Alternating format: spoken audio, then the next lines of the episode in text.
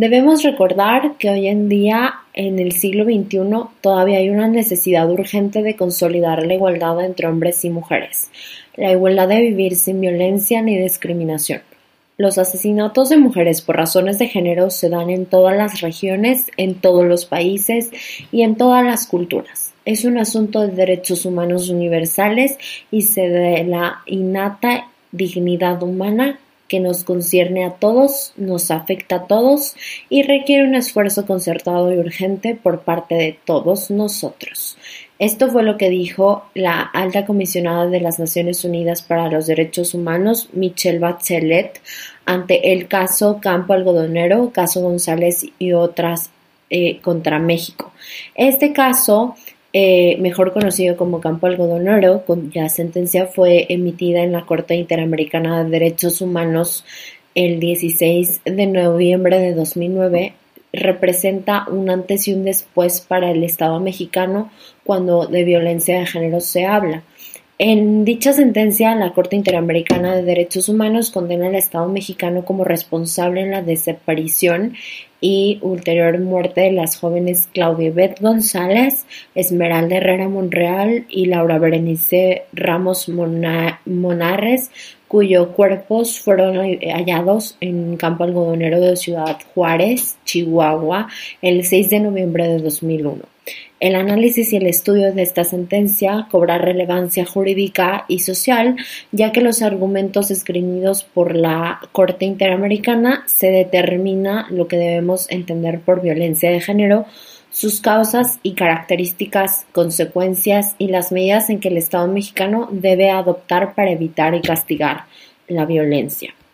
En el caso de Campo Algodonero debe constituirse como un recordatorio importante, constante y permanente de la existencia de la violencia de género en nuestro país y de las irreparables consecuencias de no adoptar a tiempo las medidas necesarias para su erradicación.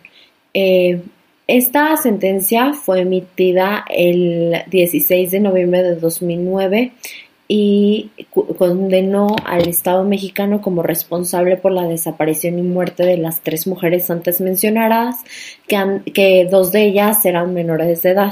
Este, este caso ha tenido una importancia y un impacto nacional como caso internacional, ya que va más allá de lo social y de lo cultural, pues su alcance llegó a un ámbito jurídico y a través de, esa, de la sentencia se pudo determinar cuáles son los parámetros para determinar, prevenir, investigar, procesar y castigar la violencia de género, es decir, establece directrices para identificar cuando estamos frente a casos cuyos móviles es la violencia de género.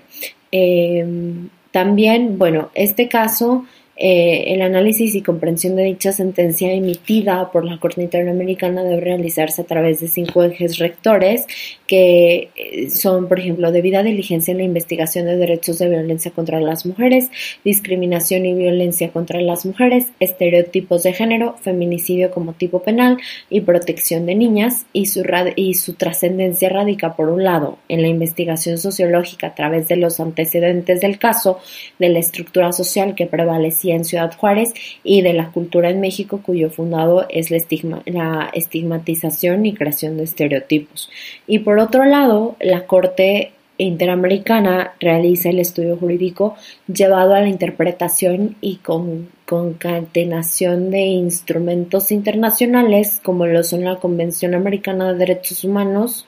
eh, la Convención Interamericana para Prevenir, Sancionar y Erradicar la Violencia contra la Mujer y la Convención sobre Eliminación de todas las formas de discriminación de, de la mujer. Lo único, lo anterior con la única finalidad para hacer referente a la violencia de género desde una perspectiva preventiva y punitiva, pues a pesar de la labor del Estado mexicano, la creciente lucha por la protección de los derechos humanos se encuentra aún lentamente en una sociedad como la mexicana.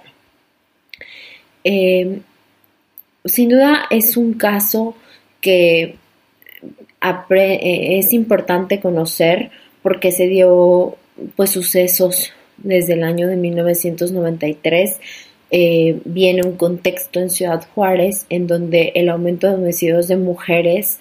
iba pues en aumento y día a día las muertas de Juárez, conocidas así, pues iban aumentando. Entonces, al ser estas menores de edad, pues también se daba como que el hecho de que no se podía cumplir ni se podía uh, que México fuera y diera una respuesta clara y el Estado hiciera algo por un derecho, eh, por más bien por violaciones a los derechos humanos de las mujeres que fueron asesinadas. Y es por eso que también se encontró que el Estado mexicano era el responsable de la violación de los derechos estipulados en la Convención, en la Convención Americana sobre Derechos Humanos, eh, violando así eh, ocho derechos. El artículo 1, que es la obligación de respetar los derechos. El artículo 11, que es la el derecho a la honra y a la dignidad. El artículo 19, que es el derecho del niño porque eran menores de edad, el artículo 2 que debe adoptar disposiciones de derecho interno,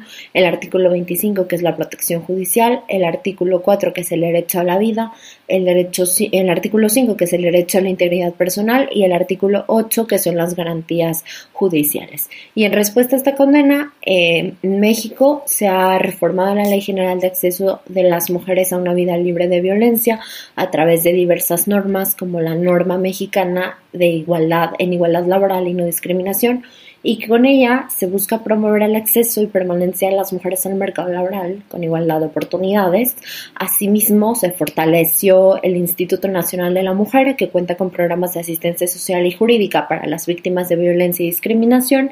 Y por otro lado, la Suprema Corte de Justicia de la Nación ha creado el protocolo para juzgar con perspectiva de género el cual pretende ayudar a quienes juzgan y a cumplir sus obligaciones constitucional y convencional de promover, respetar, proteger y garantizar bajo los principios de interdependencia, indivisibilidad, universalidad, progresividad, el derecho a la igualdad y a la no discriminación. Si quieres conocer más acerca de este caso, te invito a que, eh, a que visites la eh, Comisión Nacional de Derechos Humanos de México en cndh.org.mx, diagonal noticia, diagonal campo algodonero Caso González y otras contra México, para que conozcas un poquito más el antes y después de la justicia y eh, la violencia de género en México. Mi nombre es Norma Díaz y te agradezco por escuchar. Muchas gracias.